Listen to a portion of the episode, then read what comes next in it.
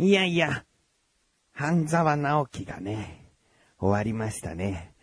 えー、僕この番組で半沢直樹、いつかもう、バーっと全部、一気見したいですって言ってたんだけど、半沢直樹の最終回前、だから9話が終わった後、TVer で1話から9話全部見れるようにしてくれたんでね。いや、もう、こんなすぐに一気見のチャンスがあるとは、と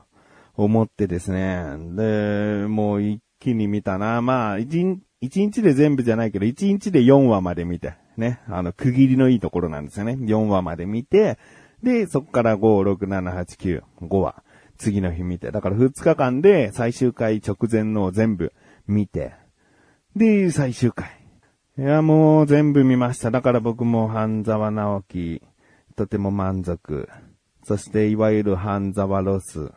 みたいな。うーん、まあ僕そこまでロスないかな。うん、もうほんといいドラマ見たって、うん、感じなんだけど、一番はね、でもね、その、最終回直前に一気に見れると。いう、だ9話まで見れるっていう状態で2日間で見ちゃったでしょだから残り4日か5日っていうのは、もう最終回を待つだけで、で、僕、終わったらもうスパンと終われるんだけど、その、最終回までとか、まだ物語が続いてるっていう状態の気持ちが一番ふわふわしちゃうんだよね。うー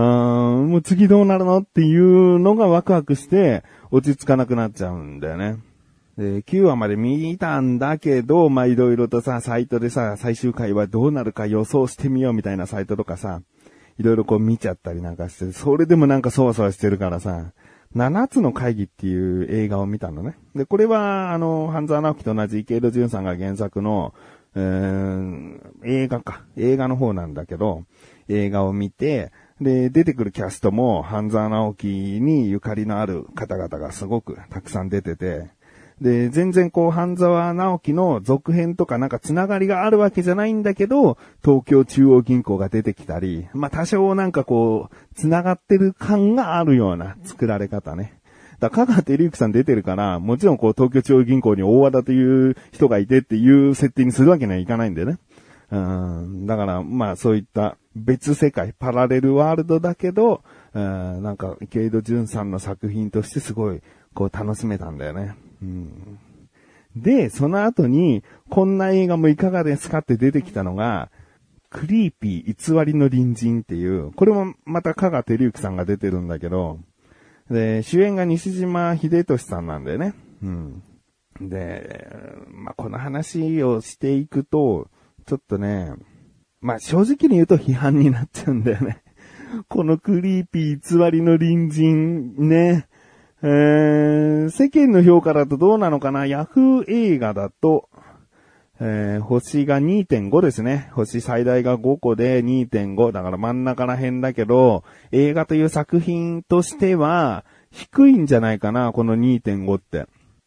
だいたい4とか、その辺だと思うんだよね。食べログを参考にするとだいたい 3. 点いくつとかが多いように、大体ね、映画っていうのは、ああ、こういう内容だったのか、おははは、対策だなとかさ、なんか、なんだかんださ、出来上がった作品っていうのはさ、けなす前提で見ないからさ、こう星3を、は最低限与えたい気持ちあるよね。そう。まあ、誰しもがとは言わないけど、大体の人がなんかそういう感覚持ってると思うんだよね。星2とか1をつけるって、やっぱりうわ時間無駄にしたぜ、みたいな。このなんか悪意を持っちゃうと2か1になると思うんだよね。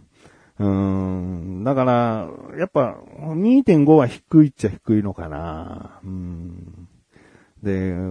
まあ、詳しく、これ、だからね、あんまり僕、ものを、こういった配信内で、えー、悪く言うのは好きじゃないんですよね。まあ、全然友達と話すときにこの映画見てさ、すごいつまんなくてさっていう話は全然できる。だけど、うん、だから今回は 今回はっていうか、エンディングにちょっと話そうかな、じゃあ、この クリーピー偽りの隣人についての、その僕の率直な感想はエンディングで話しますので、批判的な話が苦手だなという方、クリーピー偽りの隣人が好きだという方はですね、エンディングですって言ったらもう再生、今回はもうストップしていただけたらなと思っている自分がお送りします。菊池屋のなだらか向上心。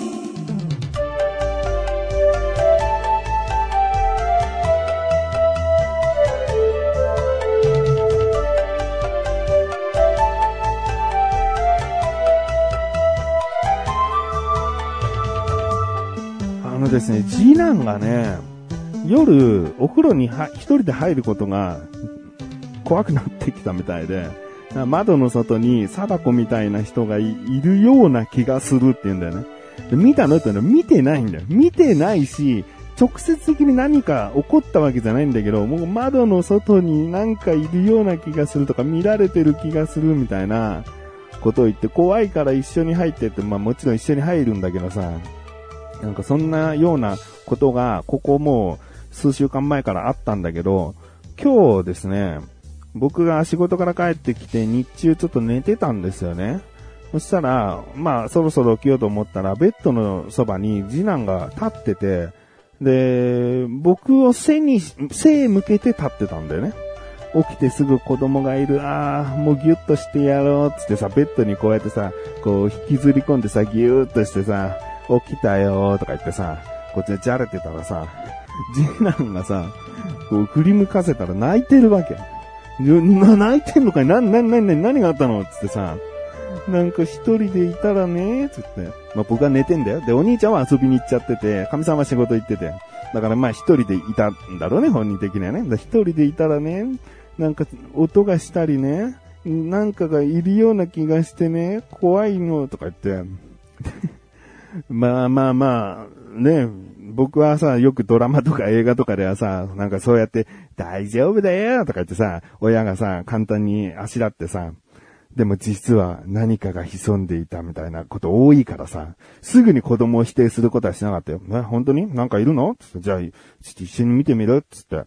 で、玄関の方行ったりさ、お風呂場とかトイレとかさ、ベランダとかこう、いろんな場所をさ、こう、次男をしっかりこう抱えて、えー、見に行ったんだけど、ああ、なんもいないな、つって。どっから落としたんだよ、つって。で台所の部屋歩いてたらね、なんか音がしてね、で、どっから落としたの？わかんない、つって。ああ。まあまあまあ、怖かったのは確かなんだろうから、と思ってね。で、一応さ、そのよくあるさ、なんだ、お風呂場とかさ、洗面所のさ、上にさ、あのー天井が開くようになってんだよね、点検できるように。だその辺も全部開けてさ、まあ、あの、それはもう次男と一緒じゃないんだけど、僕は個人的にね、一応次男が言ってたから何か、さ、何かあるかもしれないって気持ちは必要だから、あの、一応上全部見てさ、いや、まあ何にもないなと思って、うん、まあ大丈夫かなと思って。うん、じゃあもう今日の夜は君の好きなカッパ巻き作ってやるよ、つって。ね、カッパ巻き作ってやるから、ね、元気出して宿題終わったのつったら宿題まだ終わってない。じゃあ宿題頑張れよ、つった。で、その日カッパ巻きをね、えー20本近く作るという。急遽さ、夜ご飯が、こう、お寿司になっちゃったから、お寿司っていうか、まあ、カッパ巻きメインだけど、カッパ巻きになっちゃったから、神さんに帰りになんか生魚買ってきてってさ、そうサーモン買ってきてもらったりさ、して、なんとかお寿司っぽくしたけど、まあ、巻き寿司パーティーになっちゃったな。うん次男はもう三度の飯よりってか、まあ、三度の飯がカッパ巻きでいいぐらいカッパ巻きが大好きだから。で、で心落ち着いて。うんまあ、そうだな。これからもちょくちょくこういうことがあるかもしれないけど、まあ、否定するのは簡単だからね。何がそういう音だったのかとかさ、いつもテレビ結構打ち付けっぱなしになってるから、その日はテレビ消えてたんだよね。だからテレビつけとけばよかったじゃんとか言ったんだけど、だまあ、よりね、音に敏感になってたのかもしれないね。静かだったから。うん。まあ、そんなところですね。もし、これが本当に次男が何か、こう、次男の身に何かが起こってるんだとしたらね、えーまたお話ししたいなと思います。